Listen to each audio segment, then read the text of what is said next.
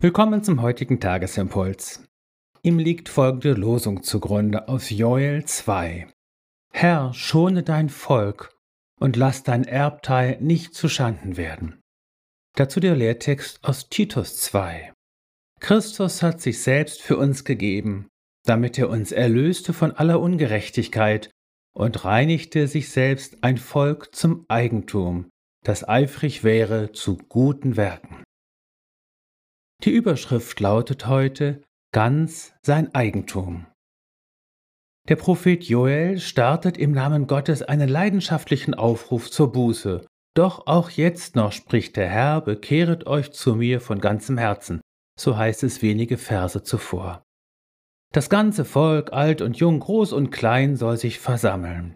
Und dann sollen die Priester tun, was ihre ureigene Aufgabe ist, und fürbittend für das Volk eintreten, mit den Worten der heutigen Losung. Herr, schone dein Volk und lass dein Erbteil nicht zu Schanden werden. Diese Rolle der Fürsprecher ist von ganz elementarer Bedeutung. Wenn der Apostel Paulus im Lehrtext von Christus spricht, der sich selbst für uns gegeben hat, dann erinnert er uns daran, dass Jesus unser priesterlicher Fürsprecher ist. Der Apostel Johannes schreibt, wenn jemand sündigt, so haben wir einen Fürsprecher bei dem Vater, Jesus Christus, der gerecht ist.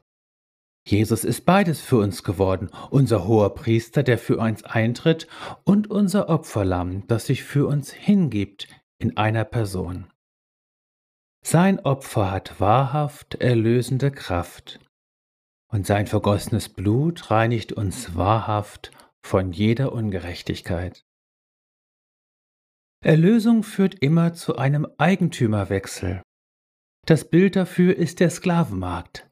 Wer für einen Sklaven zahlt und ihn damit erlöst oder auslöst, darf den Sklaven nun sein eigen nennen. So erwirbt uns Jesus dadurch, dass er sein Leben als Lösegeld gibt zu seinem Eigentum. Auch du bist ganz sein. Glaubst du das?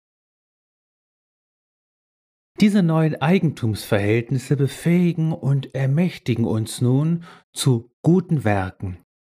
So wie Jesus die Werke seines Vaters getan hat, so sind uns nun die Werke Christi aufgetragen. Sie beginnen, wie immer, im ganz Kleinen und Unscheinbaren. Sie sind nicht etwas für uns Fremdes, zu dem wir uns erst durchringen müssten, sondern ganz unser Ding, wie es für Jesus seine Speise war, den Willen des Vaters zu tun. In Jesus bist du gesegnet, erlöst und teuer erkauft.